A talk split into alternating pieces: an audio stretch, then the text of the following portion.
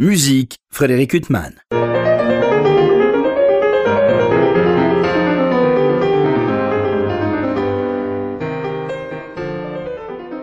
Bonjour Frédéric Huttman au micro, j'ai l'immense plaisir de vous retrouver pour un nouvel entretien et aujourd'hui j'ai le très très grand plaisir de recevoir Lia Petrova. Bonjour. Bonjour.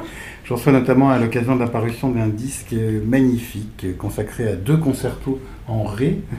Beethoven, bien, sûr, bien sûr ce concerto ultra célèbre, et un concerto de Mozart, on va en parler, le septième, euh, que chez le 271A, on va en parler également. Lia Petrova, une œuvre beaucoup plus rare. Euh, ce concerto de Beethoven, déjà quand j'ai mis ce disque sur la platine, euh, je me suis demandé ce que vous aviez à, raconter avec cette œuvre qu'on a tellement entendue. Et vous avez beaucoup de choses à raconter. Justement, quand on joue une œuvre comme ça, qui est tellement célèbre, qui fait tellement partie du patrimoine, qu'est-ce qu'on trouve à dire comme, comment, comment, Parce que vous avez l'air d'avoir beaucoup de choses à dire sur cette œuvre. Et qu'est-ce que vous avez envie de dire avec une œuvre comme ça que vous avez tellement joué et écouté euh, C'est vrai que quand on pense à ça, ça fait presque un peu peur. Et d'ailleurs, surtout le concerto de Beethoven, il y a, beaucoup de, mes collègues euh, qui sont, d'ailleurs même mes profs, professeurs, euh, qui ont vécu vraiment euh, beaucoup, très longtemps avec cette musique, qui m'ont toujours dit Ah, fais attention, le concerto de Beethoven, c'est quand même la Bible, un peu la Bible du violon. Du coup, euh, jamais, il faut jamais l'enregistrer trop tôt, il faut avoir un certain âge, une certaine maturité. Et puis, je sais pas, avec le temps, euh, je me suis dit, finalement, déjà, c'est un concerto qui est au centre de mon répertoire. Je joue depuis très longtemps et tout le temps, j'adore cette musique. Je trouve que, voilà, je peux vous raconter évidemment un peu plus, mais en tout cas, c'est quelque chose qui est vraiment très, très, très proche de mon monde intérieur. Et je me suis dit, finalement, j'ai l'impression d'avoir exactement ça, quelque chose à dire là-dedans. Surtout, euh, euh, vu le contexte dans lequel on se trouve aujourd'hui, euh, la situation est, est, pas facile, ça c'est évident. Et j'avais peut-être aussi besoin de m'exprimer avec quelque chose qui est lumineux. Je trouve ce concerto très lumineux. Je trouve qu'il y a un vrai bataille dedans, dans le premier mouvement, entre le, entre on peut dire l'espoir, le désespoir, ou entre le mal et le bien, bon ça c'est un peu cliché, mais il y a vraiment ce motif de, de la timbale euh, au début qui se répète tout le long mon premier mouvement. Et puis de l'autre côté, on a cette, euh, thème qui est tellement euh, naïf, pur, euh, presque comme si c'était des enfants, des anges qui chantent. Et ces deux motifs, ils sont en permanence en train de se battre. Et on a vraiment l'impression, dans le développement, à un moment, que, que le, désespoir et le, le, mal, ou la guerre, peut-être ça ressemble un peu à la guerre aussi, comme un motif militaire un peu, on a vraiment l'impression que, que, le désespoir a, a gagné. Et qu'on arrive à un point dans le concerto, juste avant la reprise, où on se dit, mais en fait, c'est la mort. Tout s'arrête tout d'un coup. Et puis euh, finalement, bah non, c'est tout s'arrête pas. Et euh, finalement, l'espoir qui gagne à la fin et le tout qui arrive encore euh, plus grand et plus lumineux et en major. on a vraiment l'impression qu'on a gagné. Du coup, je trouvais ça intéressant dans ce moment de, de, de, de, penser à ça. Pour moi, c'est vraiment un, un message d'espoir qu'il y a dans ce concerto. L'espoir pour, pour l'humanité, mais aussi euh, pour l'âme, pour le monde intérieur euh, de chacun de nous. Je sais pas si c'est clair. Ce si, si, c'est très oui clair. Okay. En même temps, vous dites dans le texte qui accompagne ce disque, paru pour la Belle Mérare, euh, vous dites que par rapport au concerto de Brahms, les, Brahms, euh, c'est un univers euh, que, vous, non pas que vous possédez plus facilement, mais dans lequel, euh, une fois que vous êtes entré, euh, vous arrivez plus facilement à reproduire ce que vous souhaitez, alors que Beethoven a l'impression à chaque fois d'une fragilité et d'un territoire à chaque fois à reconquérir. Oui, j'ai l'impression que ça concerne surtout l'expérience sur scène.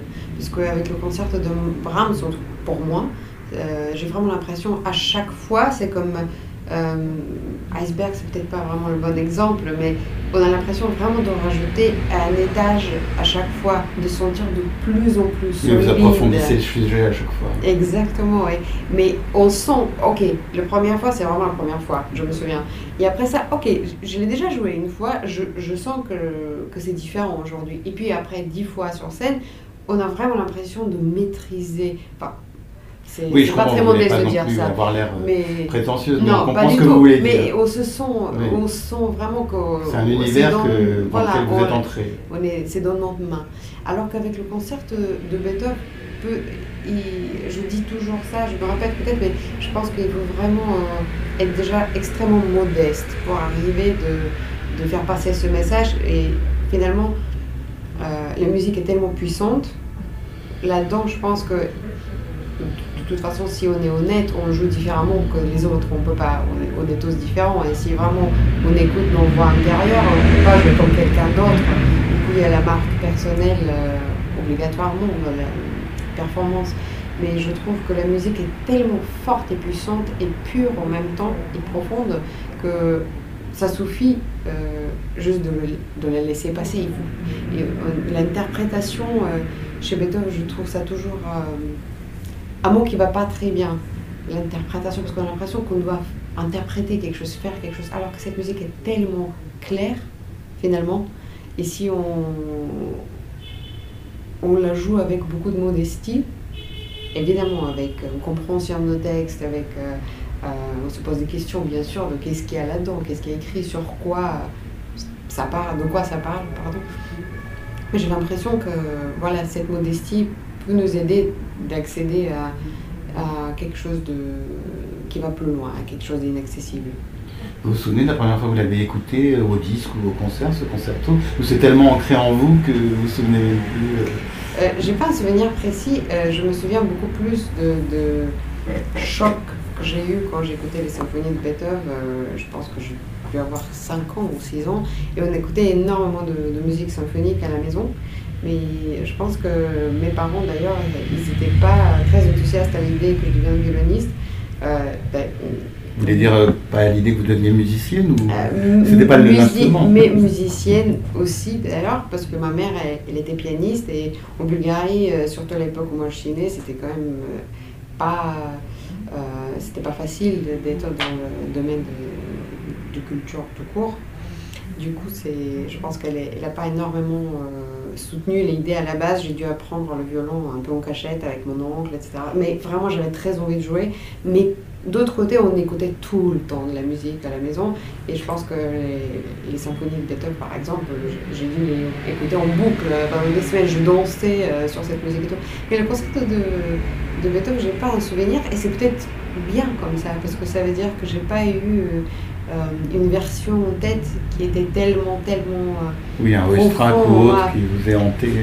Voilà, parce qu'il y a certaines œuvres comme ça qu'on a écoutées énormément quand on était enfant. Je pense que c'est après difficile, à la limite, de, prendre de la distance avec, avec ça.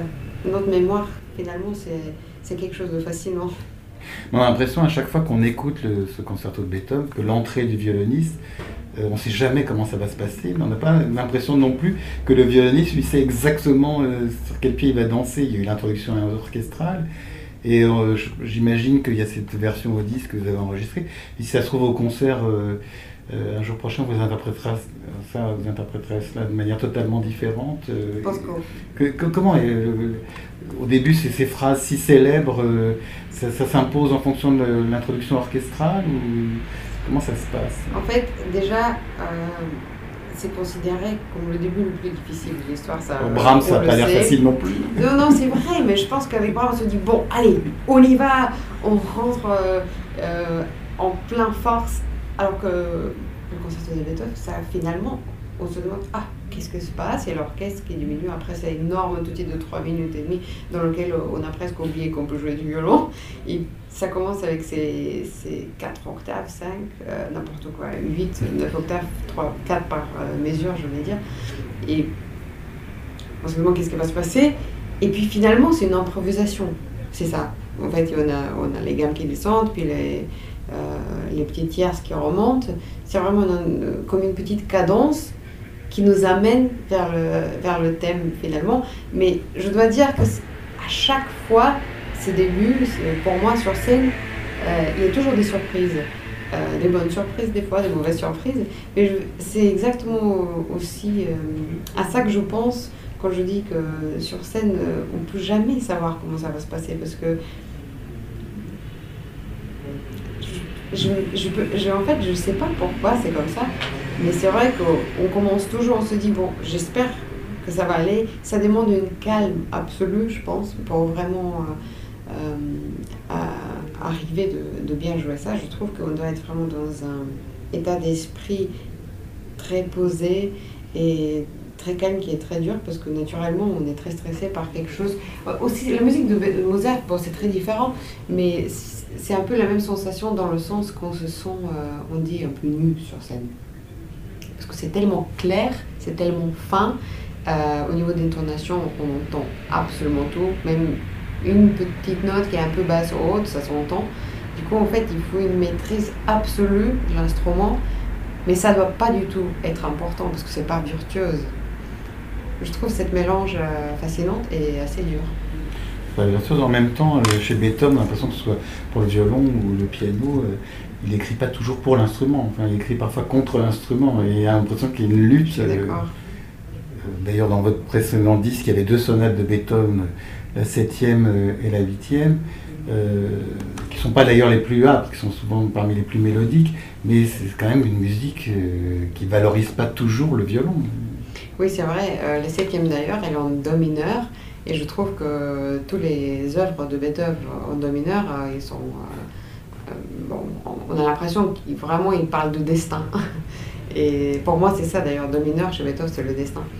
Et c'est vrai que là, on rentre euh, dans la septième sonate de Beethoven aussi dans une bataille, mais qui n'a rien à voir euh, euh, avec la bataille dans le concerto de violon de je parlais, qui est beaucoup plus. un niveau plus spirituel, je trouve.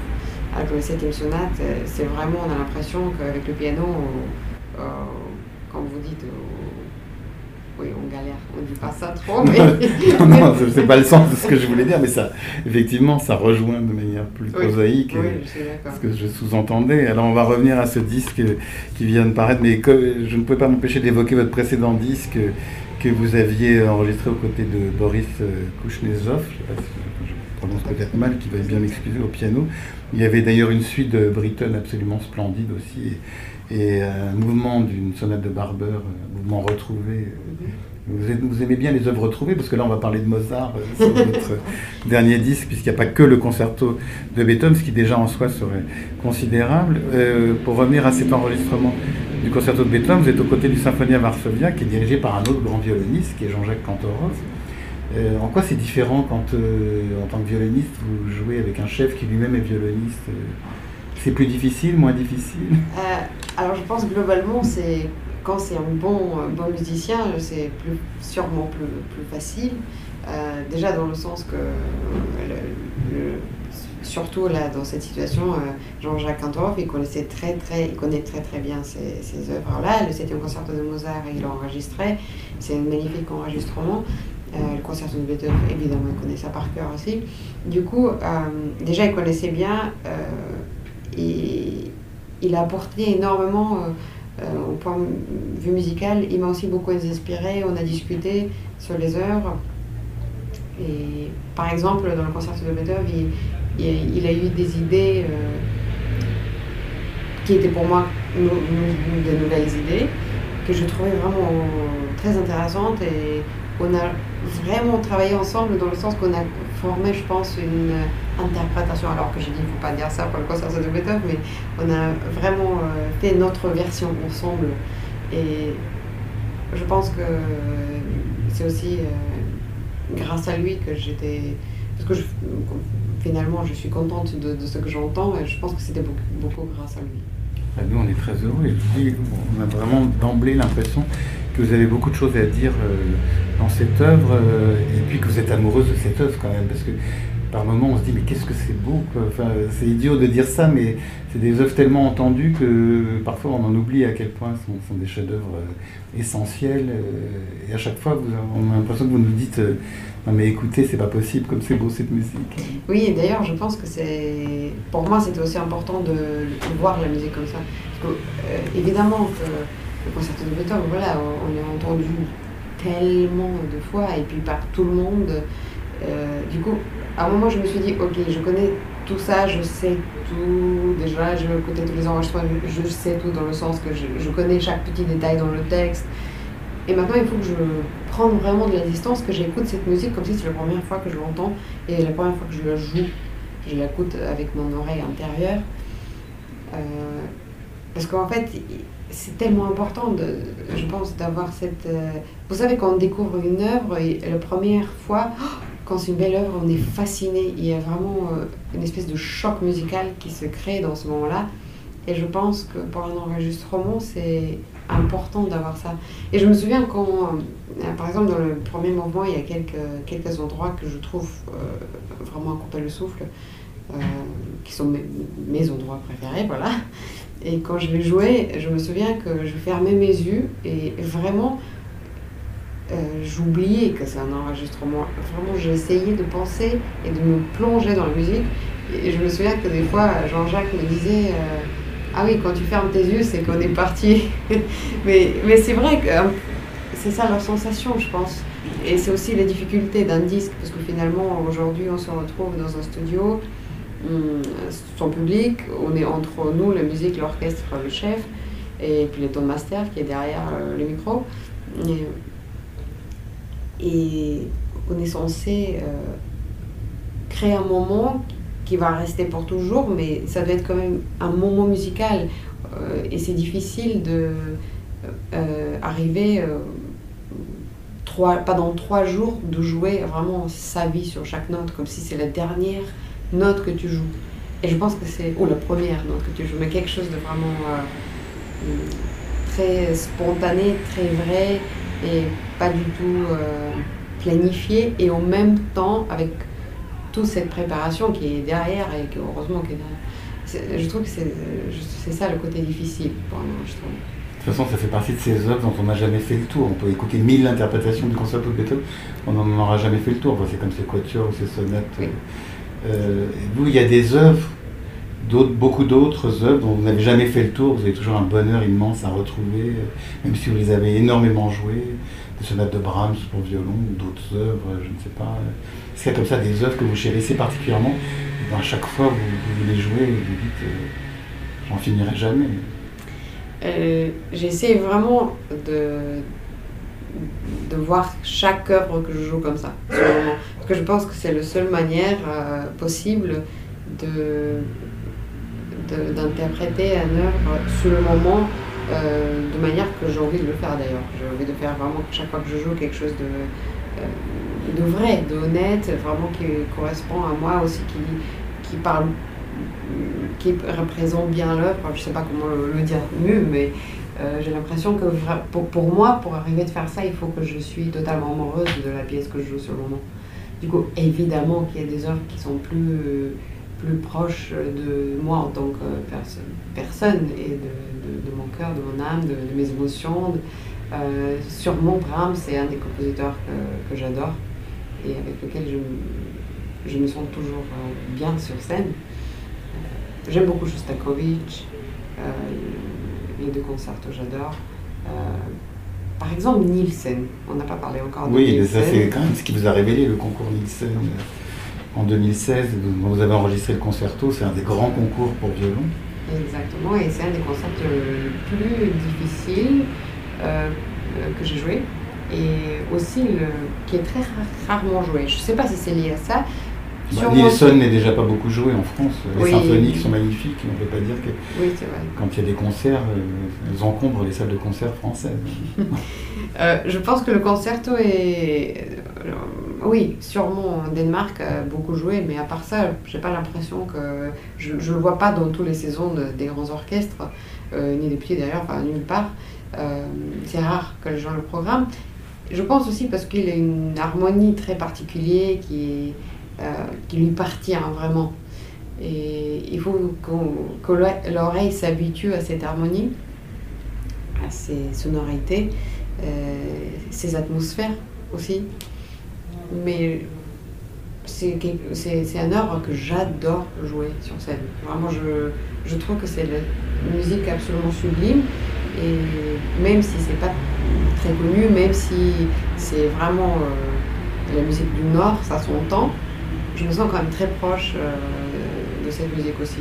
Et vous l'avez enregistré avec le premier concerto de Prokofiev. Euh, Tout à fait. Il y a 80, un disque absolument magnifique. Mais d'ailleurs, une parenthèse, comment vous, aviez choisi de passer ce concours, qui est encore une fois un des grands concours pour violon, mais la notoriété euh, en France n'est pas celle qu'il mérite. Euh, comment vous en étiez arrivé à le passer? À choisir euh, celui-là Déjà, je, l'ai choisi, je pense, à cause du jury, parce que à l'époque, c'était la première édition de concours dans un nouveau format. Et c'était Nicolas Chef-Snyder, qui est d'ailleurs en ce moment exactement chef à Lyon, euh, qui est devenu président de, concours du jury et qui a invité des gens dans le jury qui déjà n'avaient pas de classe de violon. Euh, oui, donc il n'y avait pas de lien. Voilà, ça pour moi, ça oui, changeait. pas très sain de certains concours. Exactement. Et c'est quelque chose euh, de lequel je commençais déjà d'être fatiguée un peu à l'époque, de me dire mais à quoi ça sert finalement ce concours? Parce que c'est toujours un peu le même Évidemment, c'est pas toujours, mais c'est souvent quand même euh, chez les violonistes un peu le même monde et le même principe par lequel ça se passe. Et puis finalement, euh, les gens qui gagnent ces concours-là, euh, c'est pas comme il, y a, comme il y a 20 ans ou 30 ans où c'était les énormes violonistes qui gagnaient et qui faisaient carrière. Et, et vraiment, on se disait, waouh, ça c'est un vrai premier prix. Du coup, voilà, je commençais déjà à me fatiguer un tout petit peu de ça, je crois, à l'époque. Et quand j'ai vu ce jury, je me suis dit, tiens, ça, ça c'est quelque chose d'intéressant. Euh, je trouvais que c'était très intense aussi, ça m'a beaucoup plu, parce que c'était euh, cinq tours, donc en six jours. Ça veut dire qu'on joue presque tous les jours euh, un programme différent. Et la dernière trois jours, c'est trois concerts différents. Le concerto de Mozart, un concerto romantique, dans mon cas c'était Tchaïkovski, et puis le concerto de Nielsen que je ne connaissais pas. Euh, que je n'ai pas encore joué, je veux dire, que je me suis dit, euh, ok, c'est un vrai marathon. Ça veut dire qu'on a vraiment la possibilité de montrer beaucoup, voilà, énormément, d'apprendre un nouveau concerto, de jouer pour des gens finalement qui ne sont pas toujours euh, les, comme d'habitude les mêmes professeurs qui sont dans tous les jurys. Je me suis dit, c'est génial, c'est ça que je devrais faire. Et puis, j'ai eu beaucoup de chance, parce qu'évidemment, le concours, c'est énormément de chance à la fin. Que ça a marché. Oui, enfin ça c'est votre modestie qui... Je pense que d'autres gens sont d'une opinion contraire et pensent que c'est pas la chance qui est intervenue, mais ça, je ne veux pas vous faire rougir, euh, Lia Petrova. On va revenir à votre disque euh, Beethoven, puisqu'on a parlé du concerto de Beethoven. On n'a pas parlé du concerto de Mozart. Alors on voit un disque Beethoven-Mozart, concerto en Ré majeur. On dit quel est le concerto de Mozart en Ré majeur? Et puis qu'est-ce que c'est que ce concerto que sais le 271A Et en fait, c'est le septième concerto. Bon, on connaît les cinq concertos euh, qui font partie du répertoire. Et là, c'est un concerto euh, dont on s'est demandé s'il était apocryphe ou pas, qui a été retrouvé, qui a été joué par Menouit, je crois, avec une cadence d'Enescu, qui a été joué par Grumio, enfin, certains de vos grands ancêtres et puis que vous, avez choisi de jouer aux côtés de celui de Beethoven euh, pour le valoriser. Quand on vous entend jouer, on ne doute pas qu'il soit de Mozart, euh, même si à certains passages on peut s'interroger. Mais vous, vous avez une passion pour ce magnifique concerto. Oui, j'ai une vraie passion pour ce concerto et c'était exactement la raison pourquoi j'ai décidé de l'enregistrer, parce que sûrement le Beethoven était un peu au centre de, de, de ce disque au début. Et puis je me suis demandé qu'est-ce que j'ai envie de jouer avec? Et les possibilités sont euh, pas énormément finalement, parce que c'est difficile de rajouter quelque chose à, une telle musique comme le de Beethoven. Et finalement, j'ai pensé à la 7 concerto de Mozart que j'avais joué quand, je pense que j'ai dû avoir 13 ans ou 14 ans. Euh, c'était. Je me souvenais presque de rien, à part que j'ai vraiment beaucoup aimé cette musique. Mais on l'avait fait jouer, vous l'avez fait jouer pendant vos études euh, de vos maîtres qui vous avait demandé d'apprendre ce concerto Oui, c'était mon professeur à l'époque, euh, Petro Montiano en Allemagne, qui m'avait dit euh, Tiens, si tu veux, jette un oeil, si ça te plaît. Je l'ai déchiffré, je l'ai beaucoup aimé. J'ai eu une expérience sur scène qui n'était pas très agréable et je pense que ça doit être aussi une des raisons pourquoi je voulais le refaire aujourd'hui. Euh, J'aime pas rester sur les souvenirs comme ça, un peu, surtout quand on est enfant, euh, ça nous marque énormément des expériences sur scène qui ne sont pas euh, forcément positives. Mais quoi, c'est vous qui n'étiez pas contente de vous euh, J'ai eu en fait, pour tout vous dire, j'ai eu une expérience avec un, chef d'orchestre qui est un tout petit peu particulier dans le sens que j'ai, au moment, parce que vous savez, le rond dans le troisième mouvement, euh, comme tous les, d'ailleurs, tous les ronds de Mozart, tous les troisième mouvements de Mozart, ils sont complètement, euh, on peut devenir fou parce que c'est A, B, A, B, A tout le temps, ça change et à chaque fois c'est de manière différente. Et euh, avec une petite différence, un petit clin d'œil un peu différente que les dernières fois et que le fois d'après. Du coup, j'ai dû sauter, je pense, deux mesures, qui est juste avant le tutti, qui est en soi, évidemment, quelque chose, euh, voilà, ça m'est arrivé qu'une seule fois, c'était à ce moment-là, mais bon, c'est pas très grave parce que ça peut arriver. Et du coup, normalement, l'orchestre continue, on arrive sur le toutier et puis tout oublié. Par contre, euh, l'expérience avec ce, chef-là, c'est qu'il a juste arrêté l'orchestre entier. Ah oui, c'est euh, blessant. C'est, ouais, c'est, déjà c'est blessant et plus sur le moment, c'est presque un, trauma en fait. On vit vraiment un choc sur scène. Parce que déjà, tu n'as pas remarqué tu as sauté de mesure, ça c'est normal, voilà, parce qu'on reste dans la tonalité. Mais je me souviens que c'était vraiment trois. Euh, tout, juste avant le touti, du coup, j'ai pas du tout compris euh, pourquoi, pourquoi faire ça, surtout que c'était un concert à, la radio. Du coup, il y a eu un enregistrement de cet événement que j'ai dû réécouter après en plus. C'était vraiment euh, une expérience désagréable. Bon, après, ça, ça, ça ça m'a appris beaucoup de choses, évidemment. Avec le temps, euh, toutes ces choses-là euh, euh, restent de mémoire comme notre petite école d'expérience. Mais sur le moment, je, me souviens que c'était pas très drôle, même pas du tout. Et puis je suis contente que ça m'a pas arrivé depuis. Mais vous avez surmonté le traumatisme en l'enregistrant. oui, voilà, je me suis dit, allez, j'ai envie de me lancer dedans. C'était pas d'ailleurs la seule raison évidemment. Je trouve que c'est un concerto absolument magnifique et je trouve ça dommage euh, qu'on le joue pas du tout aujourd'hui. Moi, je l'entends quasiment jamais programmé. parce que les enregistrements euh, sont des vieux enregistrements. Exactement, en fait. Menuhin, c'est les années 30. Euh, tout à fait. Brumio, les années 50. Il y a Ostrach, il y a Jean-Jacques Cantorov qui l'a enregistré. Il y a David Garrett qui l'a enregistré à l'époque où il enregistrait encore le répertoire comme ça, vraiment au début de sa carrière, avec Abado, qui est d'ailleurs un bel enregistrement aussi. mais bon, voilà, à partir de le début de, ce siècle, je pense que plus personne l'enregistre en fait. Et c'est forcément lié au, fait qu'on doute si c'est vraiment Mozart qui l'a écrit. Mais euh, finalement, on va probablement jamais savoir parce que le manuscrit n'a jamais été trouvé. Euh, Mozart l'a écrit en 1777, merci, qui est exactement euh, la période, il, il est parti d'ailleurs venu en France, ici à Paris, avec sa maman. Du coup, ils, ont beaucoup voyagé. Il a probablement vendu dans un cadre privé, parce que je crois, parce que c'était vraiment une période très difficile euh, financièrement. Ils n'avaient pas du tout d'argent, il n'avait pas beaucoup de travail. Du coup, ça m'étonnerait qu'on trouve le manuscrit euh, tout d'un coup 300 ans plus tard. Probablement, ça ne va jamais arriver. Et le vrai doute euh, sur euh, ce concerto est lié au fait que dans la version, il y a deux versions. Alors, il y a la version Fuchs et la version euh, parisienne. Dans la version de Fuchs, le, le, parti de violon est écrit en bas, qui est pas typique pour Mozart évidemment. Par contre, dans la version parisienne, c'est tout à fait comme, comme d'habitude. Du coup, juste parce que M. Fuchs a décidé de mettre le, la partie de violon en bas, on se dit que c'est pas de Mozart. Je trouve ça vraiment dommage.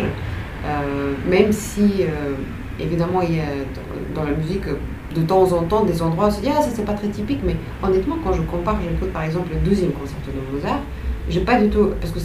Il y a beaucoup de. Ça rassemble beaucoup à le deuxième concerto de mouvement, c'est. Euh, deuxième concerto, c'est, pas c'est pour ça que je le mentionne. Je trouve quand même qu'il y a une, il y a des moments dans le deuxième concert où on se dit encore plus, mais ça ressemble pas à le Mozart, alors que personne ne se pose la question. Euh, je trouve que c'est pour moi un des plus beaux concertos euh, de Mozart. Ah non, mais c'est une œuvre absolument splendide. Oui, mais du coup, je, je me dis, mais pourquoi pas l'enregistrer? Juste parce que il y a évidemment des gens qui vont se dire, mais c'est peut-être pas Mozart, mais ah oui, mais on, commence de se poser la question, du coup, plus on se pose la question, plus on trouve des petits trucs par-ci par-là qui nous semblent un peu inhabituels, notamment comme le deuxième mouvement euh, avec les, petits gâteaux. Et je raconte euh, encore une fois cette, euh, cette histoire que exactement la même année, il a écrit une voiture avec flûte dans lequel les cordes jouent le deuxième mouvement, pareil en ré majeur, ré majeur en pizza, le moment entier personne ne se dit que c'est pas du Mozart. Oui, non, mais c'est en tout cas euh, un vrai grand plaisir que, cette œuvre. Euh, il y a Petrova, on est très heureux de pouvoir l'écouter. Alors justement, il y a quelque chose qui n'était pas écrit ni par Mozart ni par qui que ce soit d'autre, c'est les cadences. Et Jean-Frédéric Neuburger vous a écrit euh, de splendides cadences. vraiment, c'est vraiment un grand compositeur. Il est connu comme être un magnifique pianiste, mais euh, c'est aussi un des grands compositeurs de notre temps. Et ce qu'il vous a écrit, c'est à votre demande euh? Je suis absolument d'accord avec vous. Oui, j'ai eu l'idée parce qu'il avait déjà euh, il m'avait déjà fait une petite cadence pour le cinquième concerto de Mozart, dans un cadre absolument privé comme ça. Et puis je me suis dit, mais ils sont géniaux ces cadences, il faut vraiment que je lui demande de, faire quelque chose pour le septième concerto de Mozart. Et je suis très contente est vraiment euh, ravi qu'il ait accepté de le faire parce que je trouve qu'ils sont très originaux. C'est vraiment comme des, euh, des petits mondes euh, au, au, milieu de, de, la musique de Mozart. Évidemment, je pense que son style habituel est, différent. Je pense que sa musique oui, là, comme ça, évidemment. côté contemporain. exactement. mais quand même, on, sent une grande personnalité euh, avec des vraies idées musicaux. Hmm, très original. Oui, du coup, je suis, je suis super contente qu'il ait accepté de le faire. Et euh, depuis cet enregistrement, vous avez eu des échos euh, de gens qui souhaitent jouer ce concerto? Ça a donné des idées à d'autres Pour l'instant. Vous ne savez pas encore Pour l'instant, j'attends que le disque, parce qu'il n'est même pas encore en vente, du coup, j'attends que le disque soit vraiment. Euh, partout. Et puis j'espère que là, tous les violonistes vont commencer à le jouer. Non, mais c'est vrai que je suis très passionnée. Oui, et c'est vrai que je, je, suis très passionnée quand je parle de ça, mais parce que vraiment, je trouve que cette musique mérite d'être défendue. Et c'est et pour moi, euh, de se dire, mais on n'est pas sûr, euh, même, imaginons que c'est pas le Mozart, mais c'est quand même une musique qui est tellement belle, ça mérite d'être joué, ça mérite d'avoir sa place. Oui, c'est absolument magnifique. Et, et, au niveau violonistique, ça ressemble dans l'écriture, dans la manière dont vous l'avez travaillé, ça ressemble aux autres concertos de Mozart Alors, au niveau violonistique, je dois dire que c'est plus virtuose que les autres concertos de Mozart. Euh, il monte très haut, euh, des fois, sur l'accord de Mi. Ah, déjà, ça ressemble, le premier mouvement, euh, ça ressemble énormément à le deuxième concerto, comme j'ai déjà mentionné. Mais par contre, c'est plus virtuose et ça m'étonne pas parce que finalement, les cinq concertos, Mozart les a écrits euh, deux ans plus tôt, tous les cinq euh, à peu près en même période, dans, un intervalle de six mois. Et du coup, je peux bien imaginer qu'en deux ans, euh, son style s'est développé. Et je trouve ça dommage qu'il n'a pas écrit un, huitième concerto dix ans plus tard pour qu'on a vraiment aussi le Mozart d'après malheureusement, on n'a pas eu cette chance. Enfin, vous avez quand même la symphonie concertante avec Alto, qui est quand même un des grands chefs-d'œuvre aussi. Absolument. C'est une œuvre que vous avez beaucoup jouée euh, Oui, c'est une œuvre que j'ai jouée quelques fois et que je vais jouer aussi euh, dans la saison prochaine, par exemple, avec euh, la magnifique altiste Lise Berthaud. je suis très contente de, faire ça. De toute façon, c'est probablement le deuxième mouvement. je ne sais pas ce que vous en pensez. Sublime de. Oui. Voilà. Exactement. C'est difficile de trouver une œuvre qui émeuve autant que celle-là. Peut-être le deuxième mouvement de Beethoven. On revient à Beethoven, là aussi la cadence que vous avez choisie, elle est absolument magnifique. Euh, parce que vous aviez le choix là par contre. La Chrysler, il y en a d'autres, euh, des cadences de Beethoven. Chrysler qui est le plus connu, tout à fait. Puis Schnittke que j'aime beaucoup aussi. Que joue Guidon Kremer, je crois. Oui, oui c'est vrai. Mais j'ai trouvé que pour. Euh, je ne sais pas si je vais enregistrer Concerto de Beethoven plusieurs fois pour l'instant, je me suis dit que si je l'enregistre, j'aimerais bien quand même l'enregistrer avec la cadence du Beethoven. Ça me semble, ça me semble logique et puis je, la, je l'aime beaucoup cette cadence, pas juste euh, euh, comme ça euh, parce qu'elle me plaît, mais aussi parce que je trouve ça très intéressant la manière que c'est écrit. Je trouve qu'elle est vraiment très contrastée à le mouvement globalement, le premier mouvement et puis je trouve ça aussi pas un hasard qu'il n'a pas inclus le deuxième thème dans, sa cadence et qu'on est vraiment sur le motif euh, militaire euh, de, la désespoir, comme j'ai dit plus tôt. Presque tout le long de la cadence, qui est assez longue d'ailleurs. Et à la fin, quand on sort de la cadence et on arrive finalement à cette deuxième thème qui est pour la première fois de le concerto joué par le violoniste quand même, c'est incroyable. Le deuxième thème, avant ça, c'est l'orchestre qui le joue toujours. Et le, on a le droit de, faire deux petites mesures par-ci par-là, mais jamais en entier. Du coup, on arrive finalement à un deuxième euh, thème en entier que je trouve vraiment un des moments les plus magiques euh, dans le concert. Et du coup, euh, le fait qu'on ne l'entende pas dans la cadence, je trouve ça très, très logique parce que du coup, ça enlève pas de, cette euh, magie qu'on finalement on a le choix de euh, la chance pardon de, de, le faire nous aussi le violoniste après l'orchestre. Oui, mais alors vous parlez euh, justement tout à l'heure vous parliez des moments les plus sublimes de ce concerto vous fermez les yeux, et d'ailleurs Jean-Jacques Cantorov, le chef, le remarque, et là vous parlez de ce deuxième thème que vous avez la possibilité de jouer. Est-ce que c'est pas dangereux justement quand on aime tellement une musique, quand on aime tellement un thème, euh, parce que vous devez transmettre euh, à l'auditeur une forte émotion, mais vous, il ne faut pas non plus vous laisser déborder par cette émotion, vous en tant qu'interprète. Euh. et si c'est trop sublime après, il ne faut pas que ça déborde non plus. C'est pas un risque, ça aussi. Je suis d'accord avec vous, c'est exactement pourquoi je trouve ça, hum, ce concerto tellement difficile, et aussi pour ça que je parle souvent de ce côté hum, de modestie et calme. Je pense qu'il y a des manières différentes, par exemple, d'aimer. Vous voyez, quand. là, on sort un peu de sujet, mais je pense que c'est exactement le, même sujet. Exactement. Je pense que c'est toujours le même sujet. des fois, euh, quand on aime, on peut se sentir vraiment rempli par cet amour, être très passionné, et on a envie de, le créer sur tous les toits. Et des fois aussi, on peut avoir une forte émotion, mais qui est très profonde, et on a l'impression que ça ne partient qu'à nous. Et c'est assez calme, c'est presque c'est tellement difficile de parler de ça, de le décrire, mais on le, sent en nous, on est rempli de ça, mais on a l'impression que ça nous amène une sensation de paix, alors que c'est tellement fort. Parce qu'en fait, on est apaisé par euh, une sensation pareille. On, est, ça nous fait du bien, en fait, finalement, d'être euh, rempli de cet amour. Peut-être parce que c'est un amour qui n'est pas juste... Euh, oui, passionné. C'est peut-être c'est un amour pour le monde, c'est un amour pour, euh, pour, pour l'humanité, quelque chose euh, qui, qui, est plus spirituel. Et si on se plonge dans cet état-là, euh, je pense qu'on arrive du coup de ne pas être surexcité par la musique qu'on aime tellement, mais en fait, elle devient presque nous, et nous, on devient la musique.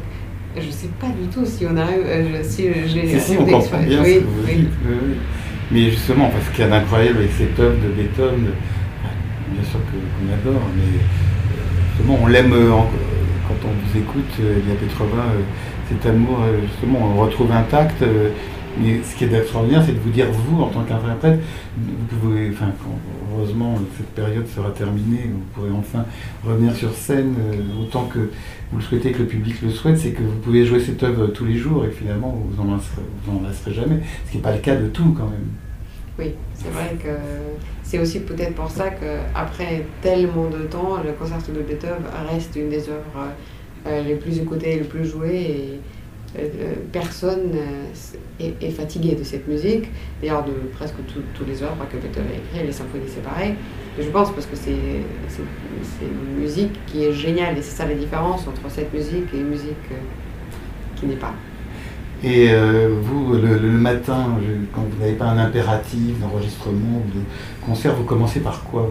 Par quel répertoire? Par faire des exercices euh, Par jouer euh, un compositeur précis ou ça change? Je vais dire que je ne suis pas la reine des exercices. je, vous avez déjà donné beaucoup Je veux dire, je préfère, par exemple, prendre des petits passages euh, de musique très dure, mais qui sont dans un concerto, dans une œuvre, euh, voilà. voilà. faire juste des gammes, euh, enfin, je l'ai fait évidemment, mais bon, je trouve qu'on peut, on peut travailler notre niveau, niveau technique avec des, des œuvres très dures sans chercher un côté. bon, voilà, ça m'amuse pas. Mais du coup, j'aime bien, par exemple, oui, prendre un caprice du Paganini ou alors euh, un passage de concerto de Tchaïkovski, même tellement euh, voilà, banal, mais pourquoi pas. Ou alors, euh, là récemment, j'ai commencé une nouvelle sonate d'Isaïe, parce que c'est sûr que c'est des heures, il y a beaucoup de sport pour les doigts, mais ça m'apporte quand même quelque chose au niveau émotionnel.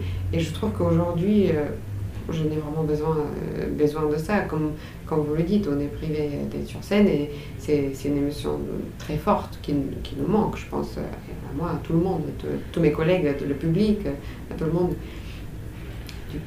Oui, bah nous en tant que public, bah vous, on comprend très bien à quel point c'est difficile pour les artistes et musiciens, euh, justement tous, les gens qui doivent euh, se donner sur scène, mais nous on ne se rendait pas compte à quel point on était gâtés aussi euh, en tant que public.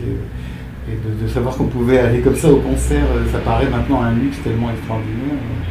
Je pense que c'est un cliché aussi, mais euh, je pense qu'on va réaliser après euh, à quel point c'est important. Oui, je suis d'accord. D'ailleurs, moi, j'ai énormément réfléchi au début de, cette crise, si on peut l'appeler comme ça, sûrement, de, de l'importance du public. Parce que, évidemment, on le sait, le public, on joue pour le public, euh, oui, puis c'est un métier aussi, il faut, bien aussi gagner sa vie. Euh, bien sûr. Il y a l'art et puis. Euh, et on sait qu'on n'existe pas sur le public, mais je ne me suis jamais. j'ai jamais réalisé à quel point, en fait, le, la musique n'existe pas vraiment sur le public. Parce que maintenant, du coup, on joue tout le temps la même œuvre à la maison, le travail. évidemment, on, peut faire des, des, captations vidéo, etc. C'est encore un autre sujet, mais en tout cas, on passe beaucoup plus de temps de jouer pour soi et, de ne pas pouvoir partager ce qu'on fait. Et je me rends compte que, en fait, la musique n'est pas la même sans cette expérience qui s'est créée dans une salle de concert. Même les captations vidéo, évidemment, heureusement qu'on a ça, du coup, on arrive quand même de, s'exprimer et de partager euh, ce qu'on a en nous, la musique et l'art. Mais quand même, euh, l'expérience est différente. Euh, surtout quand on joue, par exemple, tout seul. Si on joue des œuvres, pour, je ne sais pas comment c'est pour les pénis, peut-être c'est à eux de dire plus sur le sujet. Mais moi, en tout cas, quand je joue des, œuvres pour violon seul, bah, ça me manque cette, cette énergie, parce qu'en fait, tu donnes, mais tu reçois aussi énormément. Alors, Lia Petrova, je pourrais vous écouter des heures, parler comme on pourrait vous écouter des heures. Jouer, malheureusement, on est obligé d'aller au terme de cet entretien. malgré votre français parfait, faut révéler que vous êtes bulgare. Et euh, juste, euh, vous êtes né bien sûr après la chute du mur, mais il y avait un écho encore euh, du régime communiste dans l'éducation artistique, parce que vous êtes allé étudier en Allemagne très jeune, mais avant, enfant, vous avez été soumise à un enseignement post-communiste. Enfin, on sentait encore une atmosphère. Oui, d'ailleurs, je pense que, évidemment, petit à petit, ça change maintenant. Et ça va encore changer pas dans longtemps, mais c'est sûr qu'on sent encore la trace du communisme. Et moi, personnellement, par exemple, ma première euh, professeure de violon, c'était une élève à Leonid Kogan. Bon, c'était un, violoniste incroyable, du coup, euh, j'ai eu de la chance. Mais c'est vrai que, voilà, elle a eu euh, et plein d'autres professeurs à l'école de musique, par exemple, à Sofia, euh, où est l'endroit principalement. il y a évidemment d'autres écoles aussi, mais je pense que tôt ou tard, presque tout le monde est passé par là. Euh, il y a énormément de, professeurs tous, ils ont tous fait leurs études en Russie. et puis ils ont revenu, ont enseigné en Bulgarie. Du coup, mais c'est pas juste à ce niveau-là, je pense que c'est à tous les niveaux. Et même par exemple mes parents, ils ont évidemment énormément changé avec le temps. Moi je le vois. mais en fait, ils ont vécu quand même quand ils, ont eu mon âge. Euh, bon, ça a commencé à changer à ce moment-là, mais du coup, ils ont passé 30 ans de leur vie euh, dans la peur, dans l'idée qu'il faut faire attention de ce qu'on dit, il faut faire attention de ce qu'on fait, euh, et, ça marque une vie, je pense. Et malheureusement, il y a encore beaucoup d'endroits dans le monde où c'est comme ça. On va se terminer, sur terminer cet entretien sur ces propos. Euh, on a évoqué ces deux concertos si lumineux, puisque vous parlez beaucoup de lumière dans les textes qui les accompagnent, ces concertos en ré majeur de Beethoven et ce septième euh, concerto euh, de Mozart. En tout cas, merci pour cette lumière.